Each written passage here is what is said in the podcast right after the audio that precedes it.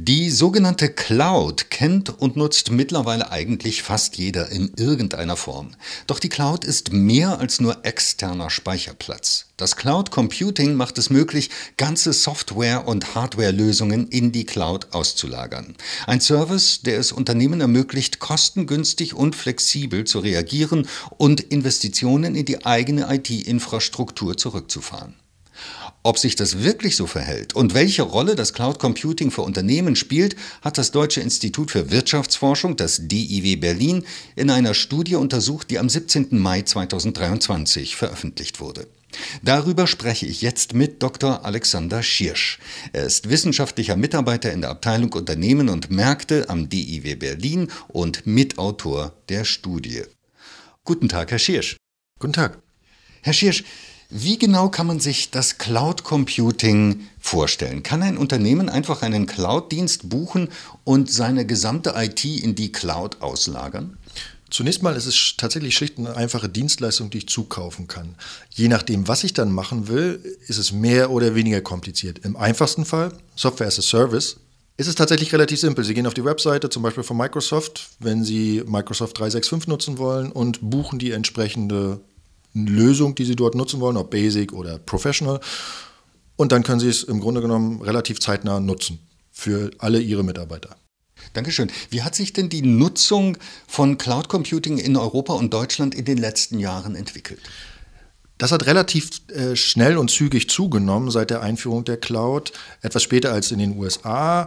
Aber mittlerweile sind wir dabei, dass wir zum Beispiel in den skandinavischen Ländern mehr als drei Viertel aller Unternehmen äh, haben, die die Cloud, die Cloud Computing nutzen. In Deutschland waren es 2021, das sind die aktuellsten Zahlen, die wir haben, etwa 42 Prozent. Wenn man sich die Entwicklung zwischen 2016 und 2021 ansieht, würde ich vermuten, dass wir mittlerweile bei weit über 50 Prozent in Deutschland sind. Jetzt sollte man ja annehmen, dass ein Unternehmen sparen kann, äh, wenn es solche Dienstleistungen in Anspruch nimmt. Wie verhält sich das denn nun? Gehen die Investitionen eines Unternehmens in die eigene IT tatsächlich zurück, wenn sich ein Unternehmen für eine Cloud-Lösung entschieden hat? Und wenn das so ist, wie stark ist da dieser Einspareffekt? Äh, da gibt es jetzt im Grunde genommen zwei Sichtweisen. Einmal die der Cloud-Anbieter. Äh, Microsoft macht das ganz prominent auf seiner Webseite und sagt, wir können bis oder Sie als Unternehmen können bis zu 40 Prozent Ihrer Kosten sparen. Ähm, wir haben uns jetzt tatsächlich die IT-Investitionen, wie sie vom Statistischen Bundesamt erhoben werden, das sind die Investitionen in Software und Datenbanken, angeschaut und angeschaut, inwieweit wir tatsächlich für Cloud nutzende Unternehmen Rückgang sehen. Wir sehen in gewissen Bereichen Rückgänge, aber das ist nie statistisch signifikant. Also das ist nicht nachweisbar, dass das durch die Cloud zustande kommt oder dass es in großem Umfang tatsächlich stattfindet. Wie ist denn das zu erklären, dass das sich ganz anders verhält, als man eigentlich vermutet und als auch die äh, Anbieter propagieren? Es wird vermutlich daran liegen, weil das konnten wir mit den Daten nicht untersuchen, aber es wird vermutlich daran liegen, dass viele nur einen gewissen Teil von Cloud-Lösungen nutzen und viele andere IT-Dienste weiter selber im Unternehmen äh, erzeugen und zur Verfügung stellen. Effizienz und Einsparung sind die eine Seite, Arbeitsproduktivität ist die andere oder ein anderer Aspekt. Inwieweit erhöht denn Cloud Computing die Arbeitsproduktivität in Unternehmen? In der wissenschaftlichen Diskussion, als Cloud Computing aufkam, war die Idee, wir haben eine deutlich höhere Flexibilität, wir können schnell, on demand, hoch und runter skalieren und wir haben, wie gesagt, nicht die notwendigen Voraussetzungen immer erst zu schaffen, bevor wir irgendwelche äh, neuen Projekte anfangen. Wir haben auch das untersucht, inwieweit wir einen Zusammenhang zwischen der Arbeitsproduktivität und der Cloud-Nutzung finden.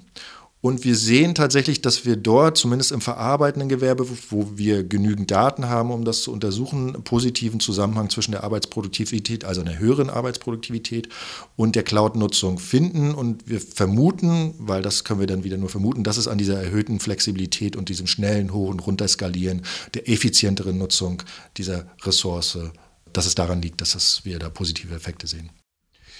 Inwieweit spielt denn die Größe eines Unternehmens eine Rolle? Das heißt, inwieweit hängt es von der Größe eines Unternehmens ab, ob auf Cloud-Dienste zurückgegriffen wird? Das ist ein sehr interessanter Aspekt, weil eigentlich sind Cloud-Dienste gerade für kleinere Unternehmen sehr interessant.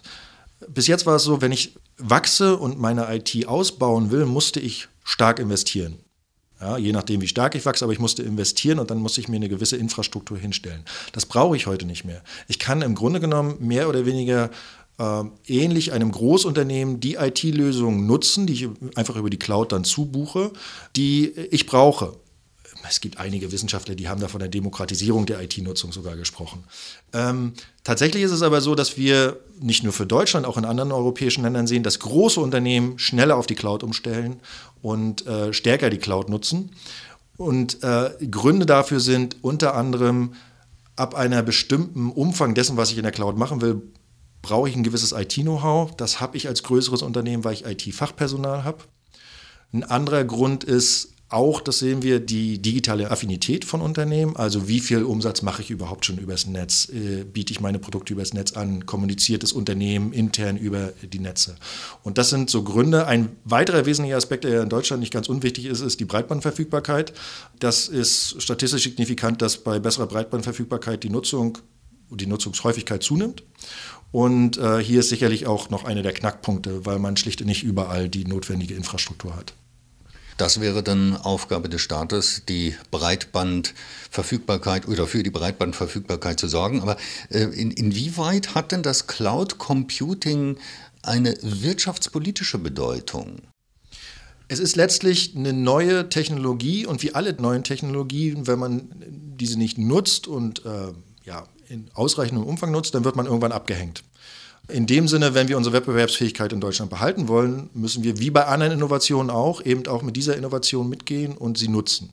Vom Umfang her gibt es Schätzungen, dass wir mittlerweile bei über 500 Milliarden sind weltweit, die sozusagen äh, im Cloud-Bereich umgesetzt werden. Das wird weiter wachsen. Die Wachstumsraten liegen im zweistelligen Bereich, 30, 40, 50 Prozent pro Jahr, je nach Land und Region. Ähm, in dem Sinne ist eine neue und auch nicht mehr so neu. Das gibt es ja seit 2006. Es ist eine relativ neue Technologie noch. Wie alle anderen neuen Technologien und Innovationen muss Deutschland hier äh, einfach am Ball bleiben, damit es nicht abgehängt wird. Herr Schirsch, ich danke Ihnen für das Gespräch. Ich danke Ihnen.